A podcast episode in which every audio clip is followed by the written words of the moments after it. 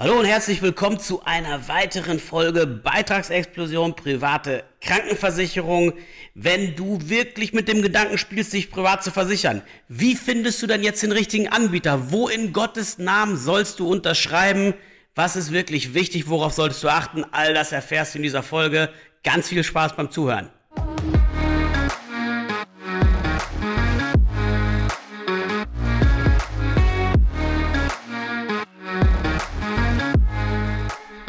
Wenn es um die Frage geht, welcher Anbieter, welche private Krankenversicherung ist denn jetzt die richtige für dich?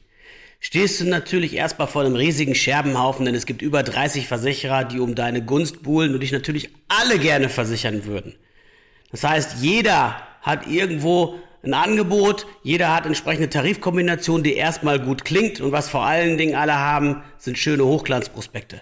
Nur worauf kommt es denn wirklich an? Was ist dir entsprechend wirklich wichtig, wenn du mal in der Tiefe drüber nachdenkst? Und ist es nicht so, dass zwei Sachen eigentlich zentral sind?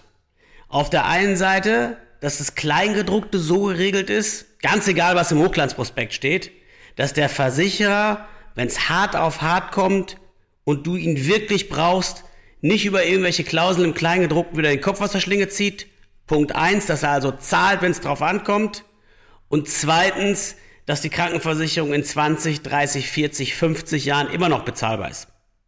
Also allen Umfragen, die dazu entsprechend erstellt wurden, ist eigentlich immer eine Sache gleich, dass diese beiden Punkte als aller, allererste genannt werden, wenn es darum geht, wo versichere ich mich eigentlich, bei welchem Versicherer soll ich das Ganze machen.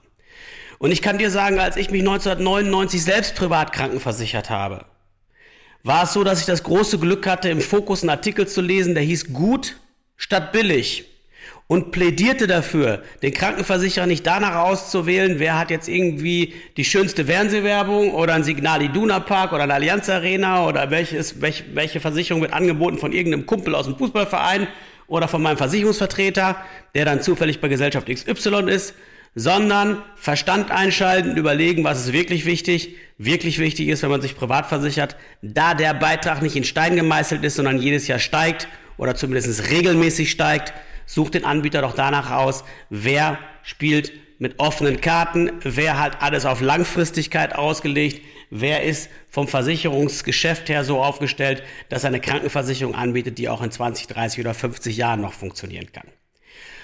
Und da sei dir, lass dir einfach gesagt sein, da trennt sich die Spreu vom Weizen ganz erheblich, denn die meisten Krankenversicherer arbeiten so wie die Telekom. Das heißt, die gehen hin, legen einen Tarif auf, gucken, was macht der Wettbewerb und versuchen den irgendwie zu überbieten. Zu sagen, ey, du kriegst bei uns noch ein bisschen mehr Datenvolumen, du kriegst bei uns noch ein bisschen mehr Leistung hier und so weiter, um am Ende dafür zu sorgen, dass sie in den Vergleichstest und Co. oben erscheinen und erstmal der Versicherungsschutz bzw. der Tarif besonders gut verkauft wird.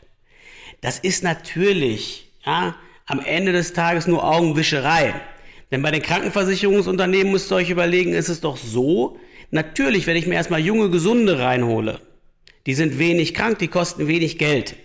Aber es ist ja nur eine Frage der Zeit, bis auch die älter werden, bis auch die kranker werden und bis die Statistik einen wieder einholt. Das heißt, über kurz oder lang werden die Leute regelmäßig genauso oft krank wie in anderen Tarifen auch. Es werden regelmäßig Leute irgendwelche Zivilisationskrankheiten bekommen und der Versicherer muss zahlen. So, und wenn er am Anfang Tarife bewusst unterkalkuliert, wenn er die bewusst aus marketingtechnischen Gründen zu günstig auf den Markt gibt, muss er sich bei dir die zu wenig gezahlten Beiträge zurückholen. Und das macht er über Beitragserhöhung. Die ersten Jahre versucht er das auszusetzen oder möglichst gering zu halten, weil der Tarif ist neu am Markt, der Tarif soll sich gut verkaufen, der Tarif soll den ganzen Vergleichstest ganz vorne erscheinen. Das ist die Idee dahinter. Aber tatsächlich ist denen natürlich auch klar, dass nur eine Frage der Zeit ist, bis sich das Verhältnis umkehrt. So, und jetzt stell dir vor, du hast dich für so eine Krankenversicherung entschieden. Das war jetzt eine, die den Vergleichstest wieder ganz oben erschienen ist. Der Vertreter ist zu dir gekommen und gesagt, guck mal hier, na, den Tarif, den ich hier rausgesucht habe, ist gerade wieder auf Platz 1, den solltest du nehmen. Und du sagst, ja, hast recht, wenn Stiftung Warentest das sagt. Wenn Check 24 das sagt, dann muss ich das machen. Und dann passiert Folgendes. Die ersten Jahre freust du dich, es ist alles schön günstig. Du bist mit den völlig falschen Motiven in die private Krankenversicherung reingegangen, nämlich damit, dass private Krankenversicherung ein Beitragsersparnismodell aller Sparbüchse wäre, wo man wirklich Geld mitspart gegenüber der gesetzlichen und hast dich jetzt auf so einen günstigen Tarif eingelassen. sondern wird das Ding teurer und teurer und teurer. Und du überlegst jetzt, oh Mist, habe ich mich vielleicht doch nicht so gut entschieden und überlegst, was kann ich tun? Und das Verrückte an der Stelle ist, du bist dann entsprechend älter, wenn du jetzt den Anbieter wechseln willst, bist vielleicht acht, neun, zehn Jahre da schon versichert, hast vielleicht ein paar WWchen und die Altersrückstellungen, die mit jedem Monatsbeitrag aufgebaut wurden, die kriegst du auch nicht komplett mitgegeben, wenn du jetzt nochmal wechseln willst. Und in diese Zwickmühle bringen die Versicherer die Menschen mit der Folge, dass du eigentlich aus der Nummer nicht wieder rauskommst. Und dann Leidtragender bist von den Beitragssteigerungen, die danach kommen. Und der Versicherer macht sich einfach. Er schließt einfach den, den Tarif, der so teuer geworden ist fürs Neugeschäft. Oder schließt ihn nicht, aber bietet ihn nicht mehr aktiv an und legt den nächsten günstigen Ködertarif auf. Und die Altversicherten gucken in die Röhre, weil es kommen keine jungen Gesunden mehr nach. Die Versicherungswirtschaft leugnet das vehement. Mathematiker werden jetzt aufschreien, die sowas rechnen und sagen, nein, Dieter, das funktioniert anders. Wir kalkulieren den Tarif in Kohorten, in Altersklassen und das würde selbst dann funktionieren, wenn nicht ein einziger junger Gesunder mehr nachkommt. Der Tarif würde dann trotzdem funktionieren. Ich kann euch nur sagen, ich gucke mir das Ganze jetzt seit 22 Jahren an und ich muss auch nicht kochen können, um zu beurteilen, ob es schmeckt. Und was ich sehe, ist, dass das regelmäßig passiert und komischerweise die Tarife regelmäßig sehr teuer werden, die am Anfang den Anschein machten, sind die nicht vielleicht ein bisschen günstig kalkuliert. Und deswegen klare Empfehlung für dich, wenn es darum geht, den richtigen Anbieter zu wählen. Dann geh auf jeden Fall zu einem Versicherer, der nachweislich über mindestens drei Jahrzehnte dir Beitragsverläufe zeigen kann. Und zwar Beitragsverläufe von den Wunschtarifen oder dem Wunschtarif, in den du gerne rein möchtest. Da werden viele Versicherer sagen, ja, aber langsam, seit 2013 gibt's Unisex-Tarife, dein Tarif, den gab's ja früher noch nicht so. Dann sollen die bitte hingehen und den Tarif, den du hast, also vom Leistungsniveau her, wenn du zum Beispiel sagst, gute ambulante Leistung bis 1000 Euro Selbstbeteiligung, Zweibettzimmer Chefarztbehandlung oder auch Mehrbettzimmer und deine Zahnleistung, die Tarife sind doch vom Leistungsumfang eh alle gleich bei den Versicherern. Der eine hat mal ein bisschen mehr, der andere hat ein bisschen weniger. Bei den großen Punkten, große Zahnerstattungsleistung, mittlere Zahnerstattungsleistung oder wenige Zahnerstattungsleistung, die, diese Pakete hat jedes Tarifwerk, jedes Tarifwerk, was auf den Markt kommt, hat immer Vollkasko, hat immer so im, im Grunde genommen erste Klasse, zweite Klasse, dritte Klasse. Für den preisbewussten, sagen wir mal, dritte Klasse. Und das hat es aber auch schon vor 40 Jahren oder vor 50 Jahren so gegeben. Das heißt, es ist überhaupt kein Problem, die Tarife nachzuvollziehen und sich über Jahrzehnte die Beiträge zu zeigen. Und wenn der Tarif heute als Unisex nicht mehr angeboten wird, dann soll man dir einen Beitragsverlauf zeigen von einem ähnlichen Tarif, der eben halt die ganze Zeit schon am Markt ist. Und gutes Indiz sind Versicherer, die nur ein Tarifwerk haben, wo jung und alt, gesund und krank alle in einem Topf sind. Die nie hingegangen sind und haben diese Ködertarifpolitik betrieben, die ich gerade erklärt habe, sondern die Neukunden auch nie besser behandelt haben als uns Bestandskunden. Wenn mal Leistungsverbesserungen durchgeführt worden sind, dann eben halt auch für uns Kunden, die schon versichert, die da schon versichert sind und nicht nur für die, die neu abschließen und wieder günstig geködert werden sollen. Und solche Anbieter gibt es. Es gibt Versicherer, die genau diesen Weg gehen, die sagen, nein, wir sind ehrbare Kaufleute, wir legen alles auf Langfristigkeit aus. Hier bei uns kriegst du wirklich die Sicherheit, dass wir egal was kommt, alles auf Langfristigkeit ausgelegt haben. Garantieren können die das auch nicht, wie die Beiträge sich entwickeln, aber wenn man die letzten 50 Jahre gesehen hat, dass sie immer nur ein Tarifwerk gehabt haben, wo jung und alt, gesund und krank, alle in einem Topf waren, alle Leistungsverbesserungen für alle bestehenden Kunden durchgeführt wurden, wo es so ist, dass du wirklich sagen kannst, hier bin ich auf der sicheren Seite, ja, erstmal vom Gedankengang, das ist nachhaltig, das ist ethisch korrekt und das ist eigentlich so, wie ich mit dem Partner bei so einer wichtigen Absicherung wie meiner eigenen Gesundheit vorstelle. Nehmt ihr zum Beispiel mein Beispiel. Ich bin seit 1999 privat krankenversichert. Absolut Oberkante, Unterlippe. Minimale Selbstbeteiligung, nur ambulant. Einbettzimmer, Krankentagegeld. Kurtagegeld nochmal oben drauf gepackt, maximale Zahnleistung und liege mit Pflegeversicherung bei etwa 450 Euro im Monat. Also nur um mal ein Gefühl rüberzurufen, wie kann sowas eben auch laufen, wenn man am Anfang sich nicht von irgendwelchen Hochglanzversprechungen blenden lässt, wenn man nicht irgendwie auf diese ganze Vertriebspower reinfällt, sondern den Tarif einfach nach Zahlen, Daten, Fakten auswählt. Weil eins ist klar, ob du zur Versicherung A oder Versicherung B gehst. Ein gutes Leistungspaket findest du überall. Und wie sollst du jetzt objektiv vergleichen, ob die Leistungen im Kleingedruckten bei A oder B besser sind? Sie werden im Regelfall sowieso deutlich besser sein als in der gesetzlichen, wenn du nicht gerade auf einen Billigtarif reinfällst. So. Und was du auch noch wissen musst, die ganzen Strukturvertriebe, die ganzen großen Vertriebsgesellschaften wie Check24 und so weiter, die leben natürlich davon, dass sie extreme Provisionen abkassieren bei privaten Krankenversicherungen.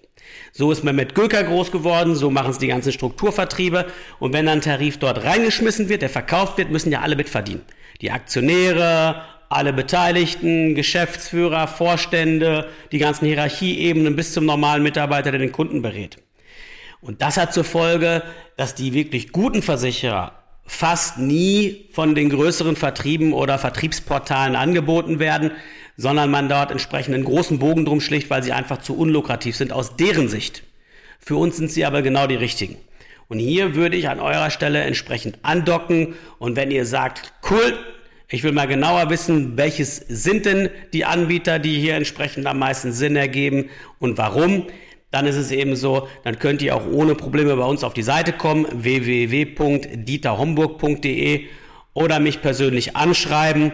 Dann bekommt ihr entsprechend alle Informationen, so wie ich es für mich selber gemacht habe, eins zu eins an die Hand. Denn hier in den Podcast-Folgen gehe ich nicht hin und werde einzelne Anbieter über den grünen Klee loben oder andere eben schlecht machen, sondern es einfach neutral halten und sagen, woran macht man es denn fest, wer ein guter Anbieter ist und wer kein guter Anbieter ist. Also wenn du darauf den Fokus legst, Wer hat über Jahrzehnte stabile Beiträge gehabt? Zusätzlich ein gutes Kleingedrucktes und wer hat sich immer so verhalten, dass er Neukunden nie bestraft hat, sondern äh, Neukunden nie besser behandelt als Bestandskunden, also Bestandskunden nie bestraft hat, dann bist du auf der richtigen Seite und das lässt sich richtig, richtig schön nachvollziehen.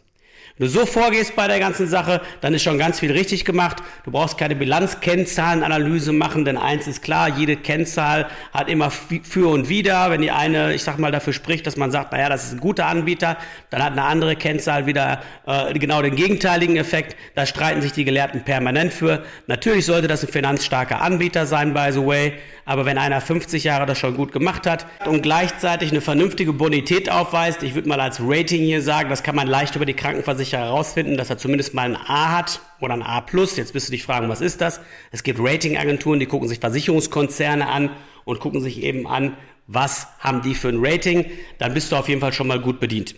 Der letzte Punkt, den ich dir noch rüberrufen würde, ist, nimm nach Möglichkeit nicht unbedingt einen Krankenversicherer, der auch noch eine Lebensversicherung mit anbietet. Jetzt kann man sagen, warum? Das eine hat mit dem anderen nichts zu tun. Ich kann nur eins beurteilen. In der Lebensversicherung haben die Versicherer größte Probleme. Sie haben damals Garantiezinsen versprochen, die sie heute nicht mehr halten können. Sie bekommen die Zinsen nicht mehr am Markt, die sie damals den Leuten zugesagt haben. Und keiner weiß, was intern läuft, wie was quersubventioniert wird. Und deswegen habe ich zumindest eine gewisse Skepsis. Rein rechtlich spielt es keine Rolle, ob ein, ob ein Krankenversicherer auch eine Lebensversicherung hat, weil die Sachen müssen sauber getrennt sein. Da ich aber für die meisten Versicherer nicht die Hand ins Feuer legen würde und wenn ich ehrlich bin, noch nicht mal mehr die Hand ins Wasser legen würde, ist das mittlerweile ein Punkt, den ich eher skeptisch sehe. Ja, das wäre noch so ein letztes Indiz, sicherlich keins, was stichhaltig ist, das muss man klar sagen, weil rein von der Sache her sind Lebensversicherung und Krankenversicherung im Konzern getrennt. Nur man weiß eben nicht, was alles unter vorgehaltener Hand passiert und deswegen bin ich grundsätzlich einfach ein bisschen skeptisch, was das Ganze angeht und damit schließt sich der Kreis auch. Also, achte darauf, dass der Anbieter nach Möglichkeit nur einen Tarifwerk hat. Achte darauf, dass das Kleingedruckte für dich gut geregelt ist, der Anbieter finanzstark ist und vor allen Dingen nachweisen kann, dass er über Jahrzehnte die Beiträge stabil halten kann, dann bist du auf jeden Fall auf der sicheren Seite. Und wenn du sagst, das war spannend, das war genau wie ich mir das vorstelle, dass jemand mal die Dinge auf den Punkt bringt und nicht lange drum rumredet, sondern was sind denn die wirklichen Kriterien zwischen Versicherung A und Versicherung B und Versicherung C, dann empfiehl diesen Podcast gerne weiter, hinterlass uns hier ein Abo und dann hoffe ich schon, dass wir uns schnell wiedersehen. Bis dahin, dir eine gute Woche, dein Dieter.